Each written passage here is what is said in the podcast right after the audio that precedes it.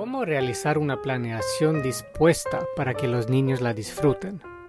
Para empezar, cada niño tiene el derecho a experimentar la alegría de aprender. Los puntos de partida para el aprendizaje son las experiencias previas del niño, sus intereses y sus competencias. Al planear las actividades y el aprendizaje, se deben tener en cuenta los niveles de habilidad y los intereses de los niños. El juego tiene un papel importante en el proceso de aprendizaje de los niños. El juego trae alegría y brinda muchas oportunidades para aprender nuevas habilidades y adquirir conocimientos. El desafío al planear las actividades de aprendizaje es combinar las necesidades e intereses individuales en un entorno grupal. Aquí TinyApp ayuda a proporcionar un resumen de los intereses y necesidades de los niños para respaldar la planeación del grupo. Todos los planes se pueden vincular con las competencias y habilidades. Un ejemplo de planeación de un proyecto, empiece junto con los niños elaborando un plan conjunto e ideas en la pared. Tome una foto del plan y compártala con los padres a través de TinyApp. Al mismo tiempo, hace visible lo que se ha hecho, hacia dónde vamos y las grandes oportunidades que hay. Al mismo tiempo, los niños, los padres y los educadores de la primera infancia están al día de estas. ¿Desde qué edades se puede usar esta aplicación? Teniendo en cuenta que hay jardines que tienen niños de dos años o menos.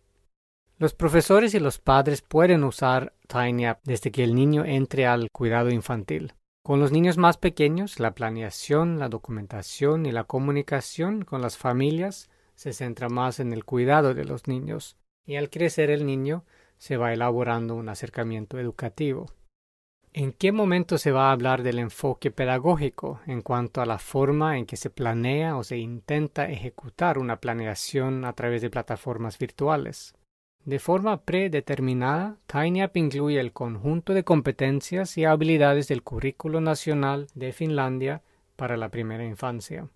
Estas competencias están muy en consonancia con las habilidades del siglo XXI y, por lo tanto, son fáciles de adoptar en cualquier sistema educativo. Las competencias y habilidades se integran en la planeación de la educación individual y en la educación grupal, pero también en la documentación y la comunicación. La organización puede cambiar el conjunto de competencias.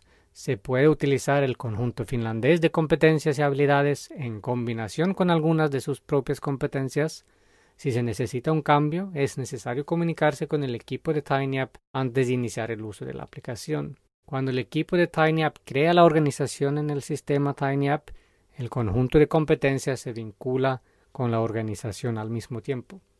La aplicación está más enfocada al registro, seguimiento y comunicación con los padres.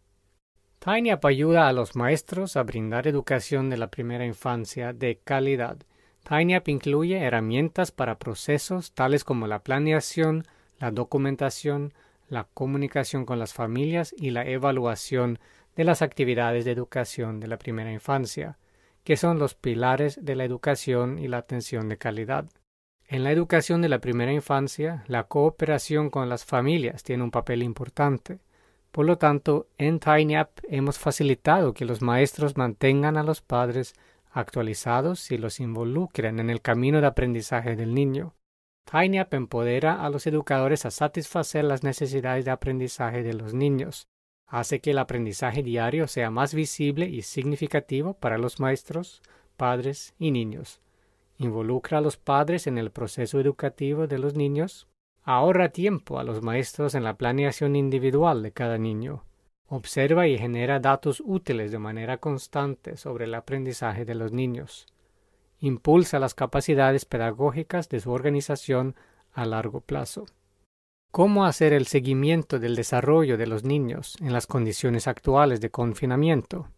TinyApp apoya la educación temprana a distancia al proporcionar un canal para comunicarse y compartir información entre maestros y padres puede recopilar información sobre las fortalezas, los intereses y el aprendizaje de cada niño en TinyApp. El intercambio de información ayuda a los maestros a planear la educación en línea, donde los niños pueden desarrollar todo su potencial también en esta situación excepcional.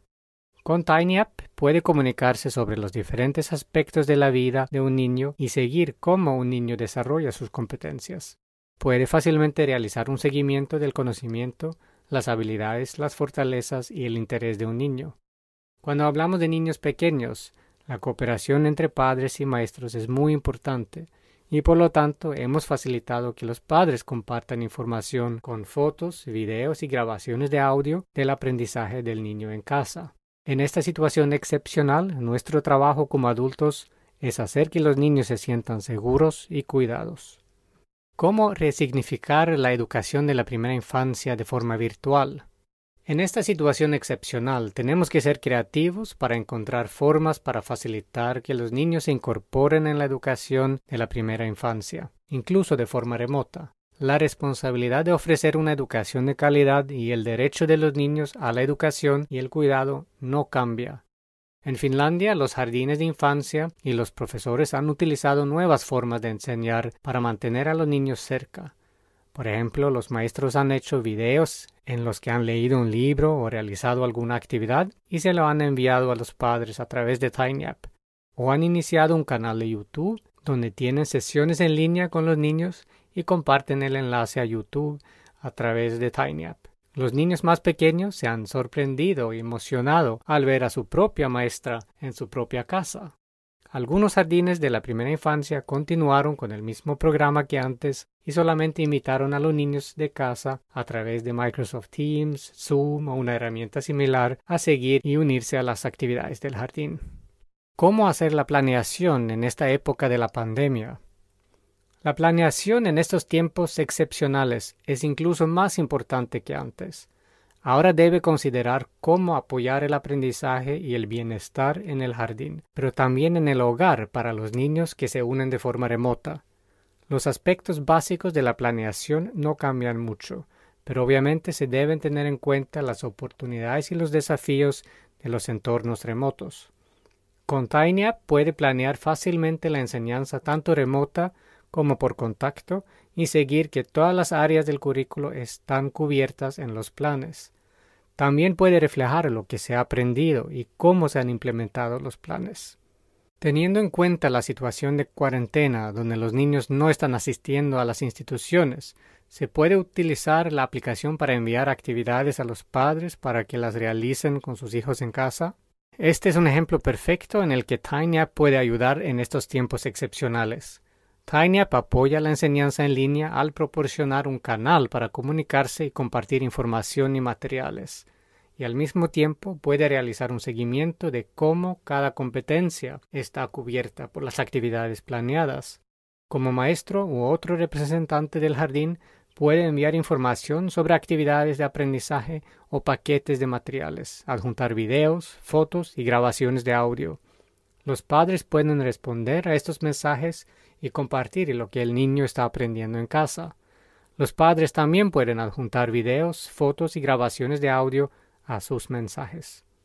¿Es viable hacer las clases virtuales y presenciales al mismo tiempo?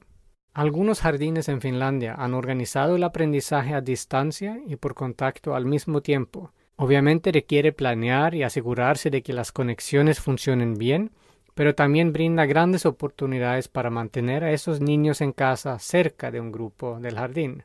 Con Tainia puede grabar audio, compartir videos y fotos y enlaces a herramientas de reuniones en línea. No hay posibilidad de clase virtual en este momento en TinyApp, pero se recomienda utilizar, por ejemplo, Microsoft Teams, Zoom y plataformas similares.